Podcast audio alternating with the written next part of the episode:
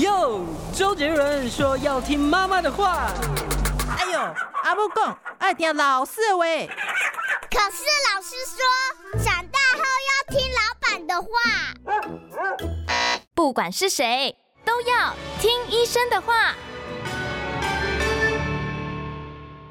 大家好，欢迎收听呢。今天是五月一号的《听医生的话》哦，我是节目主持人李雅媛。今天我很荣幸为大家邀请到的呢是台大公卫学院的陈秀熙陈教授。大家都知道陈陈老师呢是呃国内非常有名的防疫专家，也是公卫学者。陈老师好，好，这个雅媛好。各位听众朋友，大家好，很高兴能够有这个机会来上这个听医生的话的节目。哇，这个实在是非常棒的节目，真的谢谢老师哦。老师，其实我真的是来上课的。我觉得在新冠这三年，我有太多太多的疑问了，呃，不太理解。然后现在到底发展到什么程度？像我看到一些新闻报道说，日本五月八号呃新冠降级，入境就不用打疫苗，也不用附呃阴性证明。美国是五月十一号结束紧急状态哦。那我们大概也是五月中哈会进一步的，就是降级。在做一个全面的常态化，那您觉得我们这个时间点抓得好吗？是，其实呃，我们从 WHO 以及全世界，包括美国这些大的国家在做决策，从大流行到地方流行，本来就有一个要从这个呃紧急状态改变成呃全世界恢复到正常状态的一个时间。现在 WHO 有这个建议了吗？有，他其实在我们提出来就是说，美国每个国家疫情不一样，所以它本来设定就是在二月是一个。所谓的缓冲期哦，二月就是一个折冲点。那二月之前已经解封的国家，跟二月已经之后解封的国家，要看你的疫情发展，哪一个疫情是前，哪个疫情后。那台湾是属于疫情比较后的。对，我们好像一开始就跟这个整个世界，我们一开始严防死守啊，然后马上关闭国门啊。所以一开始的时候，我们每天都给指挥中心鼓鼓手，呃，鼓掌拍手，说哦，做得真好，我们都没有感染到。可是后来一下子，最后还是挡不住社区流行了。所以我们算是比其他国家都晚，对不对？所以我们因为比较晚，所以有些国家已经像欧美国家，其实二月前他们已经解封了。那亚洲国家通常都是在二月以后才解封。那台湾当然也是其中之一。那其实这就是为了考虑三个重要的因素：一个是医疗，一个是医疗能量，医疗量能够不够，够不够？嗯。第二个很重要的因素就是社区的群体免疫有没有因为自然感染形成免疫保护墙。够不够？除了疫苗之外，群体免疫它的这个免疫力是来自哪里？第一个是打疫苗嘛？第一个打疫苗，另外一个就是自然感染。那自然感染，我自我的保护能力会持续多久？通常我们都至少会持续到六个月。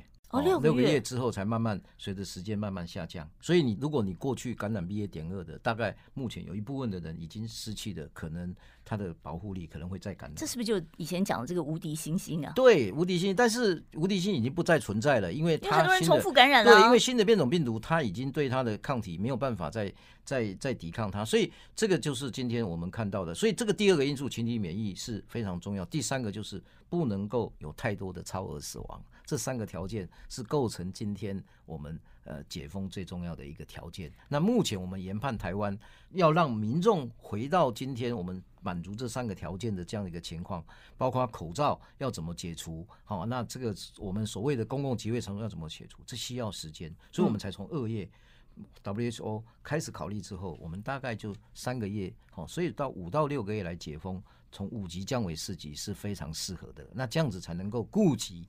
今天不但是今天疫情下降，我们整体而言的经济以及我们所有的活动才能恢复正常。那这样子对全民才是好的。所以方方面面找到一个平衡点。对，嗯，是。那接下来就要跟老师讨论一下啊，这个群体免疫哦，刚才老师讲过说一个来源是疫苗嘛，哦那这个疫苗能保护我们的时间有多长呢？对，这个疫苗就是说我们目前来看，就是说过去在德尔塔之前，当然保护的不错，可是我们在欧米伽之后，基本上这个疫苗没办法保护感染，都是保护中重症。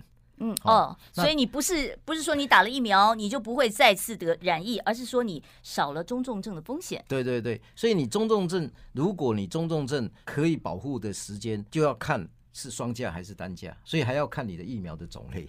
哦所以是不是这个双价比单价好？哦，一对，那一定是的。所以换句话讲，就是说群体免疫。对于我们所谓的这样的一个社区来讲，双价疫苗当然是一部分。那另外一个很重要就是我刚才讲的所谓的这个自然感染的这样的一个免疫。那那所以疫苗通常随着时间一直在下降，所以最后保护社区群体免疫的其实还是要靠自然感染。是，那我们群体免疫会不会随着这个哦，大家现在的生活又回归正常以后，会不会在这个疫情会不会再重新弹回来一点呢？我们这个群体免疫基本上来讲，因为新的变种病毒不断的进来，对啊，所以它自然感染速度其实蛮快的。只要它不要打到脆弱族群哦，所以我们这些健康族群它所形成的这个免疫保护力，通常就会形成一个免疫保护圈。好，所以这个免疫保护圈，如果今天在我们目前呃时在我们的时辰之下。还没有发生长新冠之前，我觉得这个都地方对民众来讲都是一个好的事情，所以才是我们解封的条件。我，我记得一开始疫情的时候，曾经有人提出一个这个奇思妙想啊，他说他故意带着他家人去染疫，他相信呢这个染疫以后哦，可能就有免疫力了，就有无敌星星了。可是这个当时就被骂翻了，说你怎么会有这样的想法？现在看起来这个想法还是不可取，对不对？因为要担心长新冠。这就是今天我们看到，今天我们要解封的条件，其中有的国家是采取跟流感一样，只要跟流感相同的，回到流感相同的这样的一个状态，嗯，他们就会把它认为可以形成解封的条件。嗯，那所以新冠肺炎后来我们提到的所谓的专制病毒跟民主病毒。好，也就是说，为什么叫做专制病毒？因为我们因为我们看到，就是说，病毒在早期的时候，你看到它就是一个病毒独大。好，比如说我们叫原始株，好叫阿尔法株，叫德尔塔株。可是过了德尔塔之后，欧米伽盘踞各个地盘。就一开始，我比方说这个阿法猪是全世界都是阿法猪，对。然后后来它就开始变变变变变，所以这就是。专制走到民主的，比如病毒也在演化，它不让一个病毒一一党独大，或者是说一个人就可以决定所有的事情，没有。所以病毒非常跟人类可以产生所谓的共存的这样的一个制度，其实就跟人类在演化的民主政治制度一样，哦，百花齐放，百花齐放。那所以你看，从这个地方，你看到美国的，我们讲的叫 XBB 点一点五，以及我们现在看到的 BQ 点一，台湾现在是 BA 点二点七五，然后最近又出现的。大角星，大角星，SB 点一点一六。哦，所以这个就是代表了今天要走上地方流感化。还记得流感原来在西班牙叫 H1N1，以后慢慢就有很多的变种，不同的亚变种，每年都要打不同的变种，对不对？然后每年都要猜病毒株是哪一个？猜病毒株是哪一个？所以这个就是流感化的今天重要的。哦，但是流感化要注意，虽然它是一个通俗的名称，也是跟病毒共存，很多人就拿它来做所谓的解封的条件。可是我们也现在发现，我们的新冠肺炎跟流感不一样，它后面还有一个长新冠。所以我们通常要改名字，叫做流感长新化。哦，也就是说，我们不能再讲流呃这个病毒，我们流感化，我们叫流感长新化，这样子才能民众才能够注意自己感染之后，还是要注意是不是可能变成我们后面讲的长新冠的高危险群。我简化一点讲啊，就是说流感呢，你可能两三个礼拜啊，症状消失了，你就痊愈了。但是新冠不一样，你还会有一个长长的尾巴拖在后面。是啊，是，所以这个就是我们看到的，它跟流感不一样，因为流感它所产产生的这样的一个后面的并发症，只有跟肺部相关的，特别是肺炎，其他的其实影响的比较小，不是说完全没有。但是对于长新冠，后面我们谈到是一个前身的，所以这就是今天你看到的。在我们整体在考虑解封以及解封之后的整体的这样的一个运作，必须要顺应病毒从专制走到民主，民主之后与病毒共存。我们不但要让它注意它的流感化的这样的一个精神，地方流行精神跟它共存，也要注意它有没有可能在拖一个尾巴在后面，推一个尾巴产生所谓的长新冠，所以我们叫做流感长新化。我我我很好奇，就是说到底有多少人他在这个新冠好了以后，他出现了这个长新冠的症状？有没有统计一个数字？像我们台湾大概有多少人有长新冠？全世界大概六千两百万。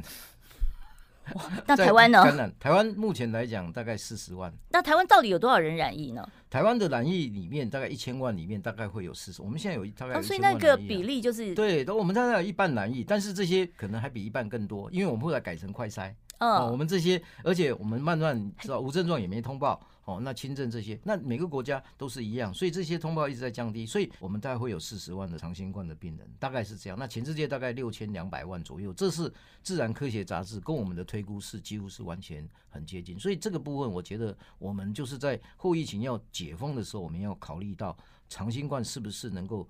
把它减免下来，不要让它太严重。这个所谓的长新冠，它是指说我在新冠的时候出现的一些症状，一直拖到后面没好，还是说我又会再出现一些其他的体质性改变的症状？就是我们如果因为感染之后，在急性期感染完之后，恢复完之后，如果我们看到这个它三个月之后出现了我们产生的全身的疾病，从疲劳一直到相关的这些慢性咳嗽、咳嗽啊，掉头发，持续两个月都不会好。嗯、哦，那或者是肢节上面产生问题，后面我们会谈到谈到脑雾的这些问题，那我们就会把它定义成长新冠。所以它通常是以一年来做期限。所以以目前来讲的科学研究，先定义在一年。至于会不会是一年之后，那就要看往后科学研究有没有再继续长期的追踪。好，那大部分现在长新冠都是以阿尔法跟德尔塔为主的发现。好，那奥密克戎的现在还没有没有足够的数据研究，没有真正数据。但是长新冠不会因为不同的病毒而它所产生的的的症状有太大的差异，大概就是包括嗅觉、知觉。哦，等等是还有认知能力、认知能力，还有肠胃道的这些，还有心肺功能，对心肺功能等等，所以这些大概就是不太会，但只是它它的比例没有像前面的阿尔法跟德尔塔这么高。可是这个长新冠现在也没办法，大家可能我自己有长新冠症状，我都不知道我有没有长新冠，对不对？我有没有办法确诊啊？我这个确诊的判断方式是怎么样？所以现在目前来讲，就是说全世界在发展一个很重要，就是所谓的长新冠的这个哈所谓的确诊问卷，我们要怎么样能够能够整合刚才我讲的前。身系统性从你自己勾疲劳，你看一看去勾。那我们目前我们自己是我们在直播室上有做一个分数啊、哦。那这个里面包括最简单的分数，就是说从流行病学这边来看，女性，然后年龄大的，抽烟，BMI，就是 BMI 指数高的，对不对？曾经感染过的，曾经住院过中重症的，没打疫苗的，刚才讲，哦，还有一些所谓的慢性疾病，加加起来，总共总分是五百分，最高分。超过两百五十分，好，大家算一算那个分，你就是长新冠，对，你就是长新冠，好，哦，所以这个部分其实是全世界综合我们过去的这四十一个研究，哦，所发展出来的科学上面可以定义的。那两百五十分以上以后，可能就是一个长新冠的第一步，有点像我们的做这个所谓的这样的一个检查，健康检查的这个第一步的问卷，然后进去之后，再由医疗的人来认定。嗯好的，我想呢，我们要稍微休息一下哦，待会儿再继续跟陈秀熙陈老师来讨论长新冠的问题。你要少吃油炸，多吃青菜，出门要防晒，躺着别再看赖。嗯哼，这些都是医生说的。Yes sir。乖，就是要听医生的话。三月二十七号，中广新闻网、流行网双网联播全新节目《听医生的话》。主持人李雅媛、潘怀宗联手各大名医，带来最新健康新知、医疗讯息。星期一到星期五中午十二点，听医生的话。好，欢迎大家呢回到我们听医生的话啊，我们第二段的节目，我们今天请到的呢是台大工卫学院的陈秀熙陈教授，陈教授可以说是我们国内非常知名的呃防疫方面还有工卫方面的专家。陈老师，我们刚才谈到了，就是说现在不管这个疫苗怎么变呢，您也说不能够很笼统的只说一个流感化就带过去了哦，担心的是长新冠。那我还要问一下老师哦，就是前两天我看了一下黄立明教授有一篇呃这个。呃，采访他提到，他说以后大家就是一年追加打一剂。那至于你要打什么样的这个疫苗，永远不可能追得上病毒的变化嘛，那就是打最新的就好。这个观念您赞成吗？我想就是说，对于打疫苗，我还是要跟听众朋友在这个节目上面，特别雅言今天问的好的题目，我们还是要再重新让听众朋友一个正确的观念。其实现在不管打新冠肺炎，就是即使你打双价疫苗，嗯，哦，你最重要还是预防中重症。其实你不是说预防我不被感染，对，好，而是说我不要变重症。对，因为这些新的变种病毒，不管你今天在人类目前开发的最新的疫苗都没有办法预防感染。嗯，如果你看到我投影片上面有一张非常重要的，嗯，这个就是我们最新的在《新英格兰杂志》大概在前两天才出来的一个很重要的一个证据，告诉你，你看你打了两周之后的疫苗，新的疫苗双价疫苗，嗯，哦，你看到双价疫苗的部分。哦，双价疫苗部分打了两周，哦，打了两周之后，打了两周之后，嗯，它在两个月之后的预防感染几乎降到零了，所以他几乎是没有办法预防。所以他只保护你两个月的时间啊？对，所以他其实，而且他的保护力感染只有三十 percent，所以新冠肺炎目前我们也知道，这个疫苗其实是没有办法预防感染，所以我们要形成群体免疫的力量，不是靠疫苗。嗯，感染是靠自然免疫的感染，而且是年轻青少年，而且是健康的族群形成群体免疫，所以这个观念大家要了解。这是为什么我们前面讲有一个条件，我们在这个地方再加强一次，就是形成解封的另外一个条件，除了刚才我们讲的医疗能量这些等等的的所谓的这个体质的因素之外，民众感染之后，如果他变好了、康复了，他就会形成免疫保护墙。这才是我们今天能够形成群体免疫的最重要基础。所以群体免疫倒不是说说哦，现在就是说多少人啊、呃，还有没有再继续打疫苗？是，而是大家好了以后康复之后自己产生的一些免疫能力。是，是，是。那这个讲到免疫能力，我就要问一下了：如果我感染的都是不同的病毒株，我还会有这个免疫能力吗？是，所以感染的越早的，免疫能力退得越快。所以以最后那一株为准。哦，所以你感染完之后，它还是会像我这样从来没有感染过的呢？那我就是。所以从来没有感染过的人，我还是建议就是说，你不一定要感染。为什么？因为还有后面长新冠的问题。对啊。哦，但是也所以这就是为什么今天有些脆弱族群他一定要打疫苗，有些人他就不需要打疫苗。哦，所以大家也要有很正确的观念，就是说我们现在在推的这种双价疫苗或者最新疫苗的施打。都是在讲一个观念，叫精准疫苗施打。你说你该施打，你该打的，哦，那那些族群，哦，那些族群就是保护他不要重症。对，那些保护他不要重症，就是你现在 CDC 列出来，他需要用这个抗病毒药那些族群，都是我们今天我们要关注的这些族群。是老师，您刚才一直强调说，其实关键是长新冠嘛？对。那我就要问一下，打疫苗跟没打疫苗的人，他出现长新冠的这个比例会有差别吗？当然有。就是说，这个就是整体而言，对于族群来讲，你打长新冠的人，呃，打这个疫苗的人，他的长新冠通常会下降四十到五十 percent。不管你打的是哪一种疫苗，都都一样。对，都一样。所以这就是今天你，嗯、可是我们也必须讲，就是说，有些人他可能打了疫苗，他会有一些副作用，所以他自己可能也要听从医生的建议。如果他不适合打疫苗，那他可能要采取的方式就是要做自主防疫哦，以及。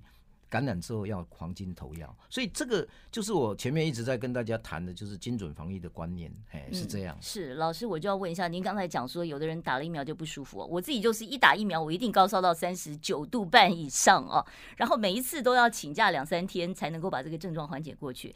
很多人就说，这是不是哦？就是恭喜我说，哎，你表示你还算年轻，才会这么强的反应。这跟年纪有关系吗？还是跟你的呃产生的保护力有关系呢？这个反应疫苗。其实，其实我们必须这样讲，因为人类是第一次打 mRNA 疫苗，嗯，就是这种 RNA 疫苗是人类第一次，以前没有，以前没有。所以 RNA 疫苗说说老实话，它就是打了疫苗就等于打的跟病毒感染的其实是异曲同工之妙，只是它是减弱的。嗯，那 RNA 疫苗最重要，它会有些时候会让你很多的这个不同的副作用，是因为它很容易激发你的抗炎，这个发炎的机转。所以有些时候的发炎机转可能代表的是真的是好的，可是对某些人来讲，它可能也是真的会有一些副作用。比方讲，我们最近也发现 RNA 的疫苗有可能它的这个它的蛋白，哈，疫苗的蛋白。也会跑到大脑里面去，那会怎么样？造成脑部受伤？对，就会就会就是会脑雾是这种吗，会会让你的记忆、让你的理解受短期的这种影响，但是它会慢慢三个月到六个月会慢慢恢复。是老师，我就要问一下，其实大家讲到长新冠，最怕的就是所谓的脑雾啊。对，好，那这个脑雾是不是也跟打疫苗一样，一下就过去了？还是说我如果是真的染疫了，我这个记性受影响，或者是我的反应认知受影响，会变得很长期呢？是我比较简单把脑雾稍微讲一下，脑雾只是一个通俗的，比较简单讲一个让大家就很清楚。其实脑雾就是我们把过去失智的弄到最轻微的症状，就是脑雾。哦，不管哪个年龄层，你把你的认知障碍功能最轻度的那个，就是我们讲的脑雾。那为什么？所以最严重，所以最严重就是失智，就是我刚才讲，因为我们的病毒它所残留的不是它病毒本身哦，它残留的那个我们常常讲的 S 蛋白，嗯，就是那个脊蛋白，它会跑脑，它会从脑部的颅颅腔通过我们的脑膜到我们的皮质，影响到我们的记忆理解的。这个皮质期，那这个会持续多久啊？这个就是三分之二的人在三个月之内都会好。哦，还好还好，听了这样子，所以大家也不要松口气啊。所以我跟跟大家讲说，其实脑雾，但是我要强调就是说，可是对于已经可能会产生认知障碍功能的一些族群，包括我们的长者的这个所谓的失智，所以美国美国为什么把失智改成叫做 Major NCD，叫做 Neurocognitive 的？disorder，意思就是它是严重的认知障碍，那就是失智。所以最后大家比较好记的就是，如果你有轻度的这样的一个认知认知障碍的那个部分，就是有出现脑脑雾。这个地方两个都有可能，一个是感染病毒，另外一个某些人对疫苗可能就会这样。那什么样的症状会是这样？我拿一个小学生的例子跟大家谈。所以我也拜托我们的家长朋友，如果遇到这样，一定不要，真的不要去怪罪他。就是第一个，他计算他的。数学的运算的，他对他的运算能力会降低，而且他对于还有一个能力，就是说我们到超级市场或在很多的地方买卖，我们对于折扣延迟什么意思？就是说我买一个东西，如果我现在买要五千块，有人跟你讲说啊，你等三个礼拜再买可以可以变成四千块，那你可能连这个能力的决策都没有，那这个就是脑雾的的一个轻度的认知障碍。好，所以呢，这个你要等它自然痊愈了哦。我们稍微休息一下，待会儿我还会就更多长新冠的问题呢，来跟陈秀熙陈老师请教哦。呃，也欢迎大家呢继续来收听我们听医生的话。你要少吃油炸，多吃青菜，出门要防晒，躺着别再看赖。嗯哼，这些都是医生说的。Yes sir。乖，就是要听医生的话。三月二十七号，中广新闻网、流行网双网联播全新节目《听医生的话》，主持人李雅媛、潘怀宗联手各大名医，带来最新健康新知、医疗讯息。星期一到星期五中午十二点，听医生的话。好，欢迎大家呢回到《听医生的话》啊，我们今天邀请到的是陈秀熙教授。教授，我们刚才有讨论到这个长新冠的脑雾，接下来我就要问一下，长新冠哦，在老师你们的研究里面发现，主要出现长新冠的大概还有哪些的症状？像我自己的话，我是打完疫苗以后，我就很容易起荨麻疹，这算不算也是打疫苗出现的这个体质改变？算不算也是长新冠呢？是，其实这就是刚才我跟大家讲说，跟流感不一样，就是这个长新冠很奇怪，就是这个这个新冠肺炎感染之后的存活者，他经常出现都是全身系统的疾病。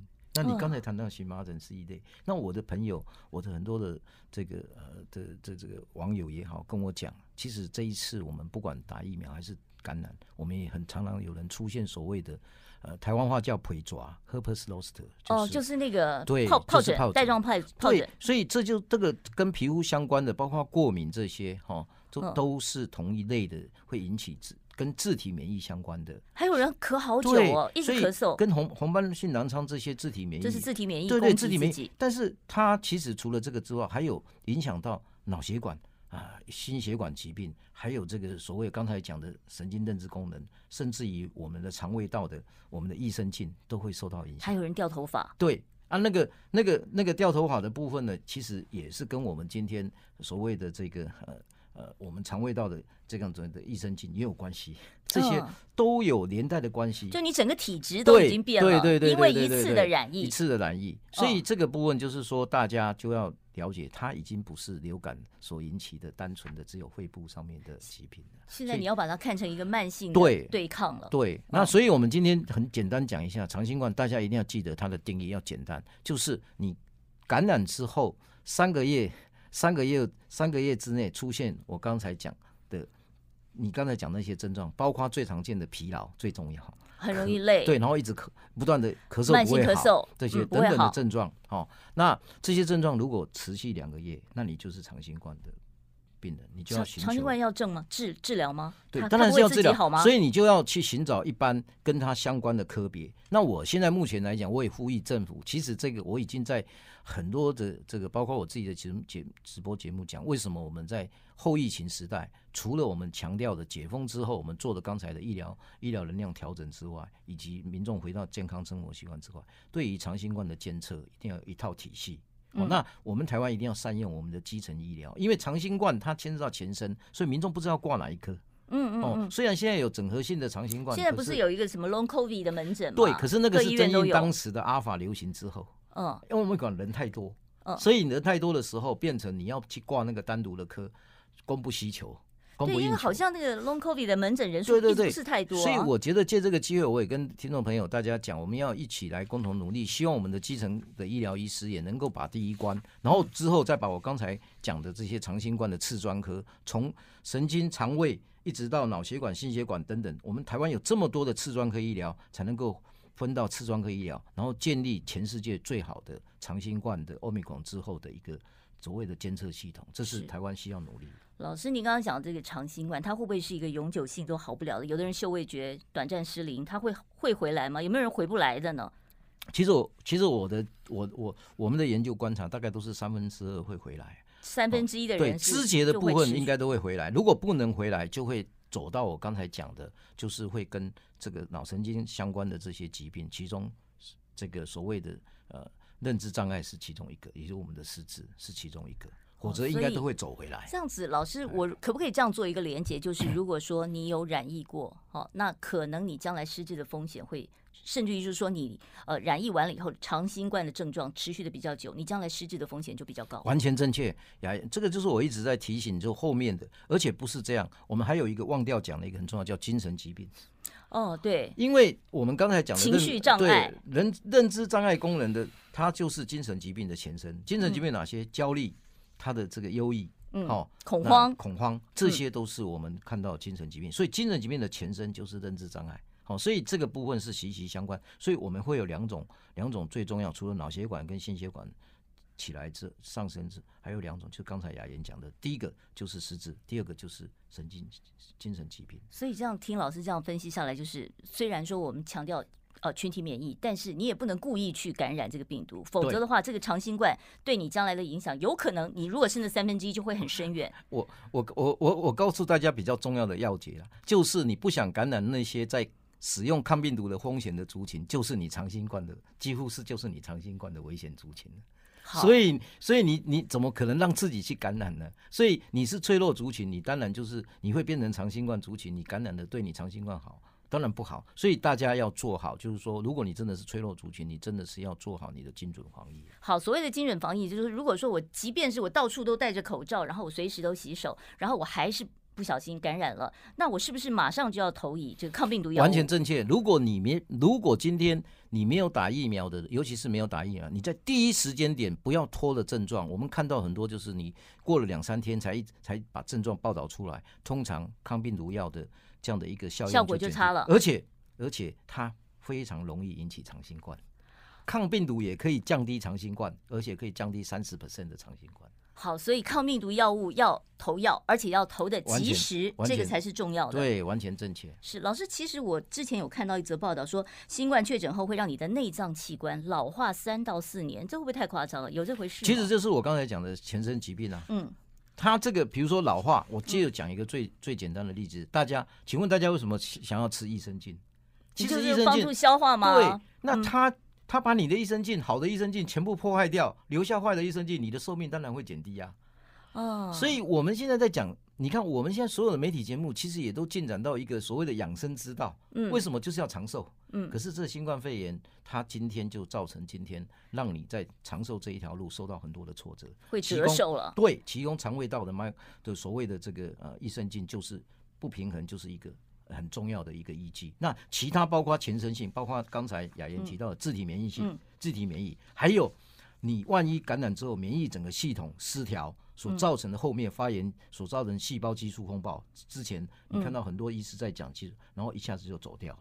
嗯，对，这个都是我们今天看到，它会让你整体的身体功能会本来应该多活三年的，可能会如果你没有好好的预防，可能会又让这个呃这个这个老化的现象加速。嗯，那心肺机能是不是也也有可能受损？那那更是不用讲。所以你新冠肺炎第一个最严重的就影响到肺脏的部分，那肺脏的部分就是包括你后来就会跟这一部分就跟流感比较像，会造成你很容易得到所谓的肺炎，嗯，pneumonia，好，那这个就是很容易到急诊去挂号。你看，尤其是衰老，老人家，尤其是肺炎是非常非常危险的事情。完全正确。那心血管疾病，刚才我讲，在我们的这个长新冠里面，最容易的十 percent，就是大大约有十 percent 人发生心血管疾病，在一年之内。是，好，我们稍微休息一下啊，待会儿回来。你哟，少吃油炸，多吃青菜，出门要防晒，躺着别再看赖。嗯哼，这些都是医生说的。就是要听医生的话。三月二十七号，中广新闻网、流行网双网联播全新节目《听医生的话》。主持人李雅媛、潘怀宗联手各大名医，带来最新健康新知、医疗讯息。星期一到星期五中午十二点，听医生的话。好，欢迎大家继续回到我们听医生的话节目现场。我们今天为大家邀请到的呢是防疫专家，也是公卫学者陈秀熙陈教授啊。老师，我其实在这三年的防疫里面，每一次其实那个时候好大概有一两年的时间，每天下午两点钟看指挥中心的记者会啊，他那个收视率超高的。讲到那个记者会上有很多名词我是不懂的啊，像超额死亡，我常常听到，但这个什么叫做超额死亡啊？死亡不就死亡了吗？那怎么会是超额死亡？它能够反映出什么样的意义？是，其实超额死亡是在讲一个一个大流行，一个呃一个一个大疫情的时代，在它疫情有没有比它疫情前的死亡还高？所以疫情前的死亡就是，比如说你本来的自然的死亡率是多高？因为生老病死是人生必走的，所以你二零二零年的疫情，这五年的疫情，跟它做比较，那新冠肺炎有没有办法等降到跟？二零二零年之前的，就是没有发生疫情之前的死亡率回到正常的水准，对，对比它高，那就是超额。哦，那我们曾经负超额过，哦，就是还低，为什么？因为在因为在我们前面这个奇怪的防疫，我们守的非常好的那一阵子防疫，民众因为这样子，所以他有些时候他的死亡会。反而会延迟 哦，我那时候还在想，我说，哎，那个时候很多人就说，哎，很因为大家都戴口罩了，哦，感冒的人少了，肺炎的人也少了。对，那个就是他们一般来讲在媒体上面讲的叫防疫债啦。哦，防疫债，那防疫债会要还回来吗？就还回来，最后还是还回来，还会还回一部分的。哦，所以现在，所以你还回一部分，到最后还是跟疫情一样，因为一高一低，一低一高嘛。哦，那可是到 BA 点二流行的时候，台湾就没办法。那我们那时候就是有正超额，那个时候就真的是超额，因为。真的是因为我们的欧米港的 BA 点二真的牺牲掉一些人，所以真的有人对。那那个时候超额大概是四十 percent，哎，就是比蛮高的，比疫情前四十 percent。嗯，所以降到我们的八九月这个 BA 点五的时候，大概降到大概十五 percent。嗯，那现在呢？那后来在过年的时候降到大概到十 percent。嗯，那我跟大家讲，为什么我今天上节目一直来跟大家讲，第一个长新冠，第二个就是后疫情的中重症，以及这个非非 COVID-19 死亡的人，因为我们现在的这个超额是二十五 percent，所以我们还没有。那是代表说长新冠又带走了一些人，又带走一些人，还有一些人是不是不是因为 COVID-19 而死掉的？就本来他应该要。延迟死掉的，现在是提前，为什么？这有两个原因，一个就是我们的医疗能量。好，我们的医疗能量如果紧缩，那民众可能供跟需求不一样。所以现在不需要说扣这么多的病床、专责病床来给 COVID-19。完全雅言完全完全正确的。好啊，另外一个不能只从医疗端看到医疗紧缩，民众三年来对于就医的习惯。慢性病有没有按照药，有没有按照真正的慢性病服药？顺从性有没有改变？我们观察到，确实他们也影响到了这一块，其实是解释了今天很多人他在慢性病住院的时候，不小心一感染之后，免疫力一降低，这就是你刚才讲的，一下子就走掉了，叫伴随死亡。其实。我就观察到一个现象，就是在呃疫情比较严重的那一两年的时候，大家根本不敢去医院。是。然后出，然后那个政府也不断的宣导说啊，如果你非必要不是紧急的，什么牙痛啊什么的，你都可以不要去。是。是。那现在是不是大家这个习惯还延续下来，还没有愿意回去？所以这就是前面雅雅言问到的最好的题目，解封条件之一就是说，民众一定要有适应期的三个月到。六个月之间，让他慢慢回到正常的该看病该看病。那我为什么一直强调后面？我我为什么一直强调这一点？因为我们现在发现，伴随我们其实死亡有三个轨迹啦。简单而言之，就是说超额死亡。因为有超额死亡，我们就要想为什么有超额死亡？简单，我们把它归结成三个：一个就是我们得病之后从中症变重症到死亡，这就是新冠本身造成的。对，啊，另外一个就是不小心住院啊，感染一下就因为免疫就走掉，叫伴随死亡。那第三种就是。因为自己本身的慢性病可能没有，然后你拖延了，对，拖延拖成小病拖成大病了，间接非死亡。那我们目前是伴随跟非非新冠肺炎死亡的比例增加，我们反而是前面的中重症降低，所以我们疫情有受到中重症受到控制，可是我们的伴随死亡跟我们的这个非 COVID-19 死亡却还没有完全回到正常线。那这个再像新冠长新冠，更加让这个情况。更加的这样的一个恶化，所以我们现在就是要想办法让大家把心放到肚子里面，安心的。你生病了就要去医院看病，千万不要再拖了。是习惯要就医习惯要改回来，等于这样子才能够把免疫能力调到最好。嗯，所以否则你的免疫肯定失调，一失调之后就会走入今天，不管是因为新冠肺炎，还是你自己本身的本来的这存存有的疾病。哦，所以医疗本身要努力，医疗要放松，要把能量做最好的、最佳的适配。那民众的健康行为要慢慢回复到正常线。还有就是你的。饮食、生活习惯、运动习惯，这些都要恢复到正常线，再才能恢复所谓的新常态生活。是，那讲到这个新常态生活，现在我们都要都已经确定要跟病毒共存了。在这个情况之下，像我们现在是不是就是每年啊，应该还是要再追加一剂疫苗？是全民要追加吗？还是只有刚才教授提到的精准防疫，只有这些哦比较特别弱呃身体弱的这个族群要打呢？我们现在其实有两个重要关键点，大概我们猜得出来，一年。以后会根据病毒的演变来制作一个新的病毒适应的疫苗的新的，就像流感疫苗一样，每年拆一个病毒株。对，嗯，那或者是它可能会产生，可能会应付多种变种病毒的，像流感的多价病毒，你就一次可以可以九价八价十价这样。现在就是这两个方向，如果走对了，那我们就可能回到今天就打疫苗一一年打一次。那是在像流感疫苗一样吗？是冬天打还是秋天打呢？可能今天就要看它的演化，最后病毒演化的季节性，但当然是适合在夏季打还是在冬季打，这不一定，因为要这个完全要看病毒之后的演化，但是一定会有一个季节性，它一定会走到这个地方打疫苗。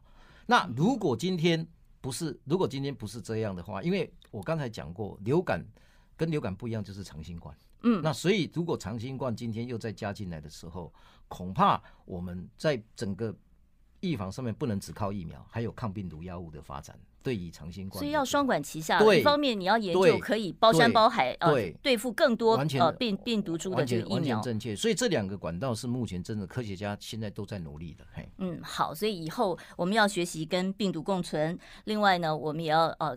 期待说科学家研发出更好、保护力更好的。然后，教授，我们最后做一个总结啊，对于这个呃精准防疫，您的一些重要提醒。对，我对于精准防疫，就是我们因为我们的疫情虽然因为解封之后疫情大家与病毒共存，可是有一部分人一定会有脆弱族群被感染，这一群人一定要做好自己本身的，不但是在口罩清消。